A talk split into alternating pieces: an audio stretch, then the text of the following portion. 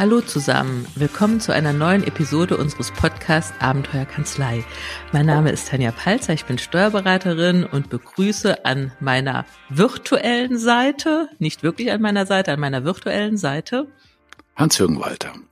Hallo Hans-Jürgen und das Spannende Hi. an uns ist ja, dass in unserem Podcast ich so ein bisschen die Steuerberaterbrille aufhabe und du und das ist das Wertvolle daran, die Themen, die ich so aufs Tapet bringe, mal von außen betrachtest, mal mit ganz anderen Denkmodellen, Herangehensweisen. Und das ist ja auch das Feedback, was wir bis jetzt bekommen haben.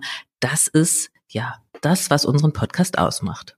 Genau, ich schaue da so ein bisschen aus der Brille der, der Organisationsentwickler, der Coaches und der Trainer drauf. Mhm. Und ich weiß nicht, ob wir das hier schon kommuniziert haben. Hans-Jürgen und ich haben noch einen anderen Podcast, der nennt sich Abenteuer Unternehmen. Da feiern wir gerade so ein kleines Jubiläum. Da haben wir unsere 30. Folge veröffentlicht. Wir machen den seit einem Jahr. Und da haben wir einen Podcast aufgenommen, inspiriert durch eine Anfrage von einem Hörer. Der hat gefragt, wie gehe ich denn mit Ängsten um im Unternehmen, auch äh, mhm. gegenüber meinen Mitarbeitern?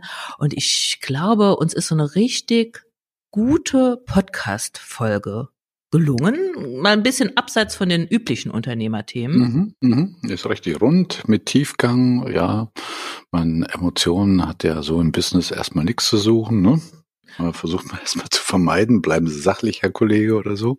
Genau. Aber war, war, war richtig rund, ja. Ja, und daher hatte ich so die spontane Idee, ähm, ja, was dem Hans-Jürgen da bei dem Abenteuerunternehmen-Podcast gelungen ist, das kann er jetzt auch mal für uns Steuerberater tun. Und äh, wie das Schicksal so will, hatte ich heute Morgen auch zwei Fälle hier auf dem Tisch oder ja, zwei Situationen eigentlich, wo ich gedacht habe, oh nee, na, man, wir wurden so ein bisschen wütend und ärgerlich und ja, vielleicht fällt uns ja hier was ein, was man tun kann. Und ich schildere jetzt einfach mal die Situationen mhm. und behaupte auch, die kennt jeder Kollege. Ähm, die eine Situation ist, wir haben ein neues Mandat übernommen, relativ groß, eine GBR, also es war eine Gewinnermittlung zu machen mit ganz vielen Beteiligten. Und da war schon ziemlich viel schiefgelaufen vom Vorberater und wir mussten da aufräumen. Und das haben wir alles super gemacht und das hat auch gut äh, geklappt und wir waren richtig stolz auf unsere mhm. Arbeit. Mhm. Und dann gab es aber noch von äh, zwei Gesellschaftern Steuererklärungen zu machen. Und das ist eigentlich nur so ein Anhängsel. Also da gibt man den mhm. Gewinnanteil ein und, und, und schickt die weg und gut ist. Das ist wirklich nichts Großartiges mehr. Und weil dem so ist und weil da auch die Fristen am Laufen waren, hat das das ein Mitarbeiter einfach von mir gemacht, hat gesagt, gedacht, ich schicke die Steuererklärung jetzt mal zum Finanzamt oder übermittle die, weil es gab nichts mehr zu besprechen. Da stand nur diese eine Zahl drin, die hatten wir mit dem Mandanten besprochen. Und hat aber, weil er was besonders gut machen wollte, nämlich schnell mhm. das Ganze ans Finanzamt übermitteln, dass keine Verspätungszuschläge kommen, war das aus unserem Prozess raus und das wäre dann erst zwei, drei Wochen später auf meinem Schreibtisch gelandet, dass wir die Rechnung schreiben können, das anschreiben und so weiter. Und hat das aber nicht dem Mandanten kommuniziert, weil er gedacht hat, komm, das lohnt sich jetzt gar nicht, war ja nur eine Kleinigkeit. Mhm. Das war so die Sicht von uns. Also unsere Sichtweise ist, boah, wir haben wirklich was besonders gut gemacht.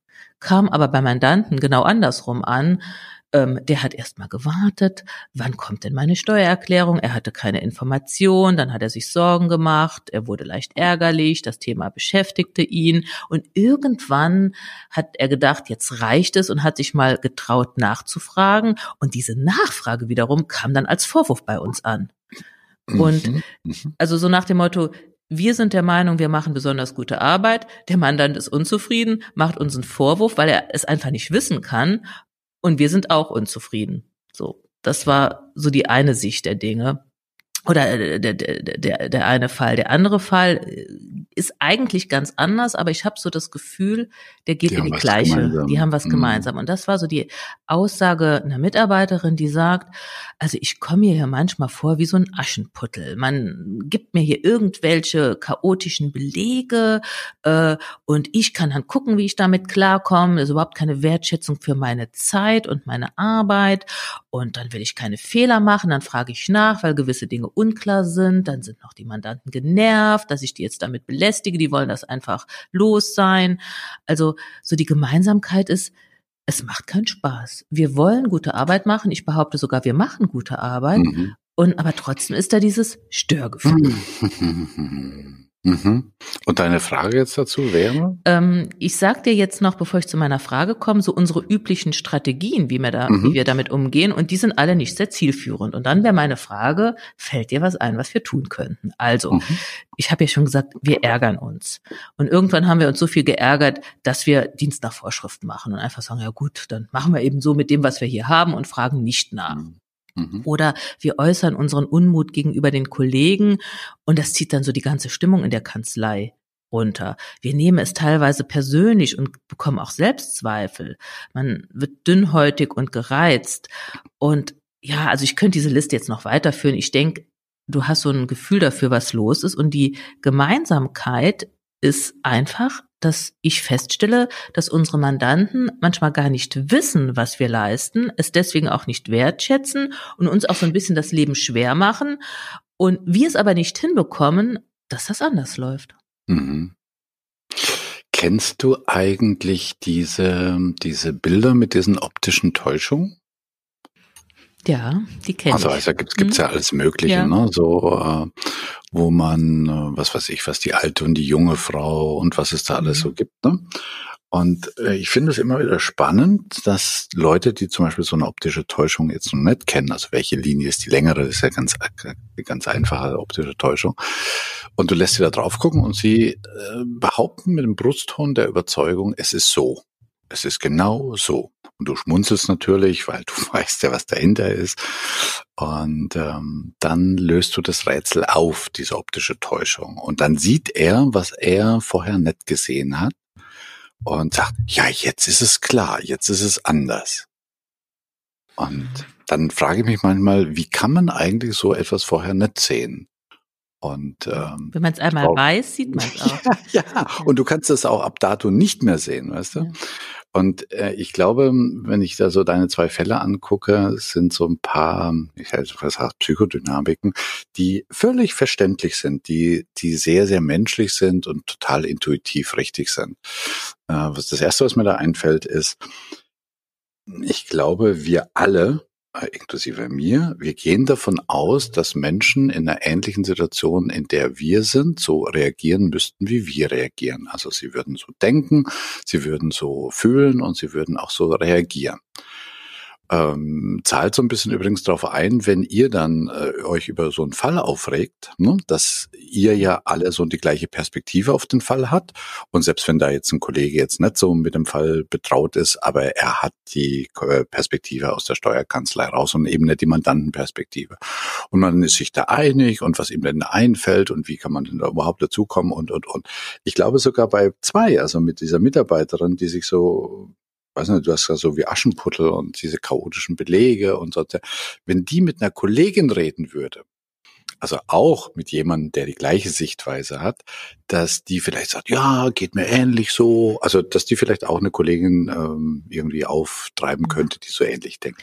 Das würde ja bedeuten, Weil, man müsste mal da raus aus diesem, das ist ja so eine, ja, so, ja. so eine, ein selbstverstärkender Kreislauf. Wenn ich mich natürlich mit, mit Gleichgesinnten unterhalte, dann komme ich ja gar mhm. nicht auf die Idee, dass man das auch anders sehen könnte. Genau. Mir fällt da noch ein ganz anderes Beispiel an. Stell dir vor, du kämst zu einem leichten Unfall, also nichts Dramatisches, du kämpfst zum Unfall und da ist außer dir vielleicht noch zufälligerweise am Unfallort ein Senior, sagen wir Mitte 80, außerdem eine junge Mutter mit dem Kind und als drittes ein Unfallgutachter. Und dann kommt die Polizei dazu und die befragt euch, wie es so wäre.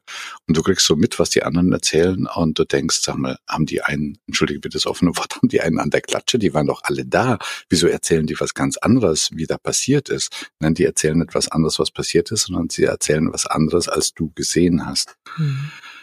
Und das liegt einfach daran, dass, stell dir mal vor, wie viel Millionen von Informationen in jeder Sekunde auf uns einprasseln. Also das sind die Farben in dem Raum um dich rum, es ist die Temperatur, es ist was weiß ich was. Und alles, das ist ja da, aber wir können nicht alles bewusst aufnehmen, also bewusst schon mal gar nicht, also müssen wir wahnsinnig viel rausfiltern.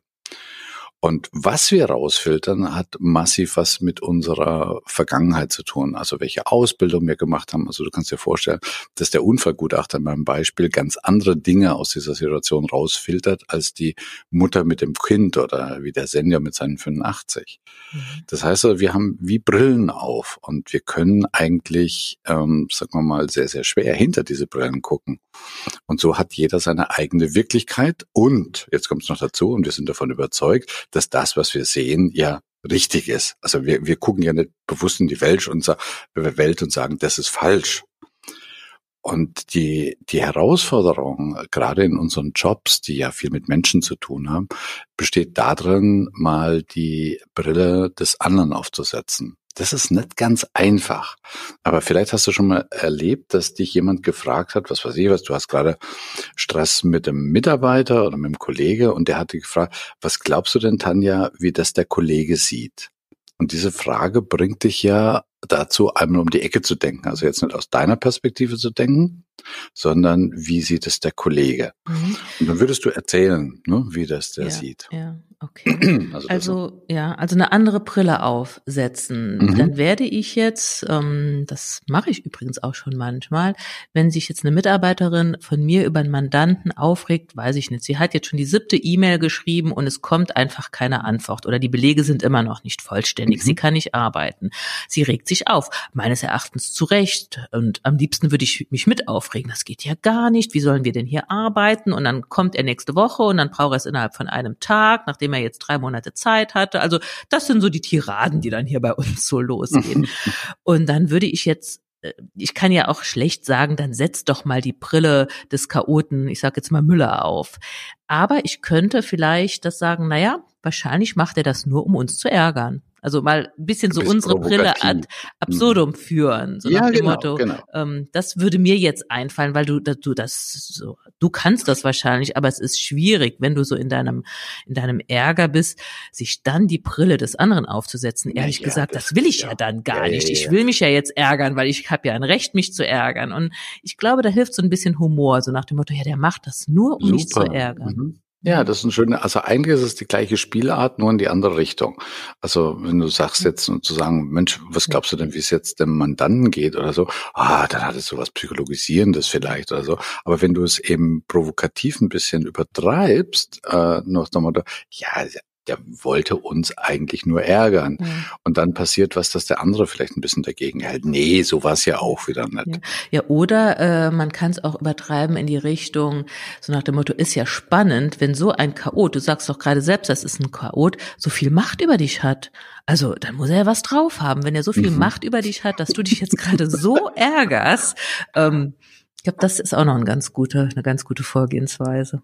Ja, also so unterm Strich mal vorweg, äh, so direkt den anderen zu bitten, setzt da mal, wie heißt das andere? Urteile, der alte Spruch so, Urteile über einen anderen nicht, bevor du äh, zehn Meilen in seinen Mokassins gelaufen, so ein alter Indianerspruch. Das ist zwar ganz nett, aber wie du sagst, in dem Moment, wo du so im Brass bist, im Ärger bist, dann hast du einfach keinen Bock drauf, jetzt zehn Meilen in den Mokassins vom anderen rumzulatschen. Ne? Mhm. mhm. Und dann könntest du ja dir mit dieser etwas provokativen äh, ja, Ansatz daran ja. gehen. Also Ansatzpunkt ist, mir kommt noch ein zweiter. Also ein mhm. Ansatzpunkt, mhm. setz mal die Brille des anderen auf, wohl wissend, dass das nicht ganz so einfach ist und dann vielleicht so ein bisschen provokativ oder humorvoll. Ein anderer Ansatzpunkt ist, der kam mir eben, als du von dieser optischen Täuschung geredet hast. Und wenn man die einmal erkannt hat, dann sieht man die ja auch nicht wieder. Genau. Und wir haben ja ein ganz einfaches Mittel, dem Mandanten diese optische Täuschung klarzumachen. Wir können ja mit ihm reden. Also manchmal denke ich, was hält uns einfach davon zurück, einfach mal konkret zu sagen, dass seine Art und Weise, wie er uns die Belege hereingibt, bei uns ein Störgefühl auslöst, dass wir uns nicht wertgeschätzt fühlen und so weiter. Das kann man ja vielleicht auch mal in einem ruhigen Ton sagen. Mhm.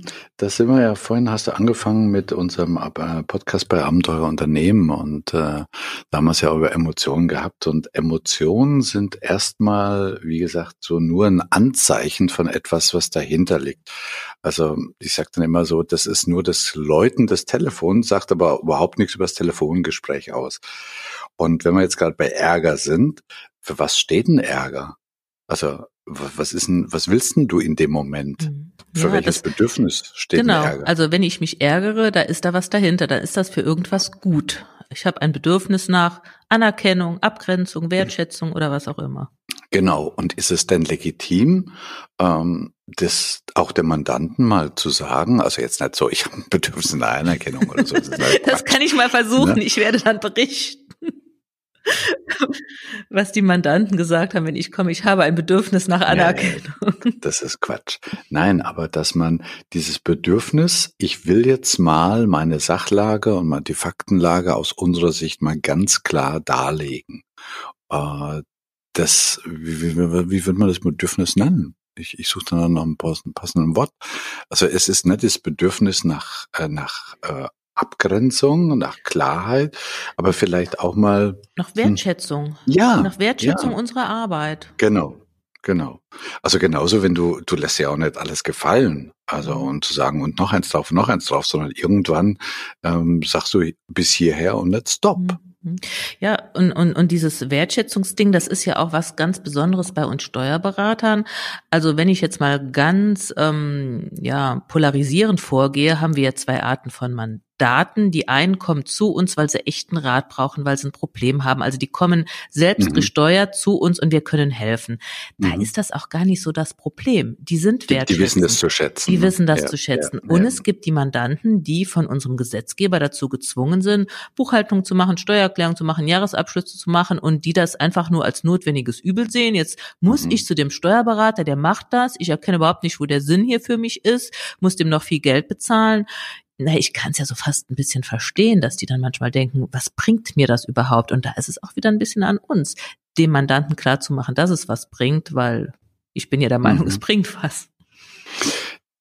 Das bringt mich jetzt zum Schluss noch an eine, an eine, eine Strategie, die zugegebenerweise jetzt eher ein bisschen strategisch und ein bisschen ähm, so mal langfristiger angelegt ist. Aber ich erlebe es immer wieder, dass ähm, vielleicht ist es auch eher die, die zweite Art der Mandanten, die du eben gesagt hast, dass die eine ganz seltsame Auffassung von eurem Job haben. Also äh, wenn es dann zum Beispiel darum geht, um was weiß ich, um langweilige Aufgaben, dann fällt mein Teilnehmern dann oftmals ein Steuererklärung oder also vieles von euren Jobs. Und auf was ich hinaus will, ist, ich glaube, da könnte man auch mal ein bisschen Imagearbeit leisten. Ja, das stimmt. Ne? Weil er ist weder langweilig, noch ist er dieses einfach nur, wir geben nicht Ja. einfach nur, ähm, wie soll ich sagen, ohne zu denken, Belege in eine Maschine und hauen das rein. Genau. Ähm, das ist schon anders. Also da ist wirklich, ja, Da sind wir alle, glaube ich. nach oben. Ja, da ist noch Ja. sehr viel Luft nach oben bei dem Image von uns Steuerberatern. Da bin ich bei dir. Und da docke ich wieder am Anfang an. Und ich glaube, dadurch, dass es, dass ihr ja wisst, wie, wie viel Wert da drin sitzt, ist es für euch selbstverständlich und ihr kommt oftmals gar nicht auf die Idee, das mal ein bisschen expliziter zu machen und ein bisschen zu kommunizieren, was da eigentlich für eine Leistung dahinter Mhm. steht. Ne? Ja. Dass es nicht einfach nur Füttern von der Maschine mit irgendwelchen Belegen ist. Gut. Also es- da Ja. könnte man sagen, so bringt Ja. man auch mal, so würde man auch mit dem Mandanten dazu bringen, mal eine andere Sichtweise einzunehmen. ja. Ne? Ja, man kann vielleicht mal wirklich so mit den Mitarbeitern auch anfangen und nicht immer da in das Lamentieren einfallen und auch vielleicht das so ein bisschen gegenseitig regulieren, so nach dem Motto, wenn ihr Mhm. merkt, einer ist jetzt wirklich da genervt und ärgerlich, ähm, fallt nicht mit rein, sondern setzt, versucht ihr doch mal die Brille des Mandanten aufzusetzen, weil wenn du im Ärger selbst drin bist, ist es schwierig. Aber wenn du dann einen Kollegen hast, dann dein Büropartner oder so, der sagt, naja, ist schon cool, was der für eine Macht über dich hat, dass der dich so aus der Fassung bringt. Ich glaube, das hilft schon oft in so einer Situation. Ja, da haben wir jetzt schon so drei, vier Strategien. Also Mhm. zum Schluss fiel mir noch ein, man könnte sich auch mal mit, ähm, mit ein paar aus dem Team zusammensetzen und zu sagen, hey, was könnten wir eigentlich konkret tun, damit wir mehr Wertschätzung für unsere Arbeit erfahren seitens unserer Mandanten? Vielleicht äh, wissen die einiges nicht, können wir da informativ, kommunikativ noch einiges leisten. Äh, Was ist so in diese Ja, Richtung, weil das ja. ist ein gegenseitiges Ja, äh, ja, das ist, da hast du sicherlich recht, aber da kommt bei mir auch jetzt wieder, wann sollen wir das denn noch machen? Ah, also es ist, okay. ja, also ja, ich, ja. Ich, es geht ja sogar so weit, ich mache einen Einspruch, ich bin damit erfolgreich, es kommt ein geänderter Bescheid, alles hinter dem Rücken meines Mandanten, weil ich einfach nicht die, die Zeit habe, den auch noch darüber zu informieren. Also, naja, aber jetzt muss ich ein bisschen blasphemisch sagen und da müsst ihr bei euch auch nicht wundern, wenn ihr manchmal ja, die Wertschätzung ja, bekommt, die ihr gerne hättet. Du hast ja ne? recht. So, liebe Steuerberaterkollegen, das war eine Episode aus der Serie Kopfwaschen für Steuerberater. Wieso fühle ich mich jetzt irgendwie abgewürgt? nein, nein. Aber nein. ich glaube, Hans-Jürgen, es reicht. Also ich habe jetzt so viel, worüber ich nachdenken kann und was wir verbessern können und anders machen können und meine Kollegen sicherlich auch. Und ja, ja, das haben wir gerne erst eine Frage stellen und dann die Antwort nicht aushalten können. Nein, war ein Spaß. War ein Spaß, liebe Zuhörer. Das war jetzt einfach mal so wirklich live aus der aus der Hüfte heraus. Ähm, Tanja hat ein Problem geschildert und äh, was ich ganz spannend finde, sie hat auch die eigene Lösung gefunden. Also mich jetzt jetzt gar nicht dazu gebraucht und äh, ich muss dann halt auch noch meinen Senf dazu geben. Ja, vielen Dank naja. für eure Aufmerksamkeit. Was, naja? Naja, so würde ich das jetzt nicht sagen. Also so ein bisschen hast du auch was zu beigetragen, Jürgen. Aber ja. vielleicht ist das so ein bisschen Inspiration für meine Kollegen. Also wir haben diesen Podcast wirklich nicht vorbereitet. Wir haben kein Mindmap. ich kam aus der Praxis und war ein bisschen genervt und sauer. Und mhm. so kamen wir auf dieses Thema. Wenn ihr solche Themen habt, solche Dinge habt, schreibt sie uns und dann werden wir uns natürlich im Vorfeld Gedanken machen und auch mal überlegen, ja, was fällt uns dazu ein? Wir haben sicherlich nie die Blaupause, die Musterlösung, aber vielleicht ein paar Ansätze, die euch weiterbringen. Genau, schreibt uns eure Fragen, schreibt euch unsere Themen, was euch beschäftigt, was euch bewegt und wir schauen, dass wir da eine Sendung draus machen. In diesem Sinne.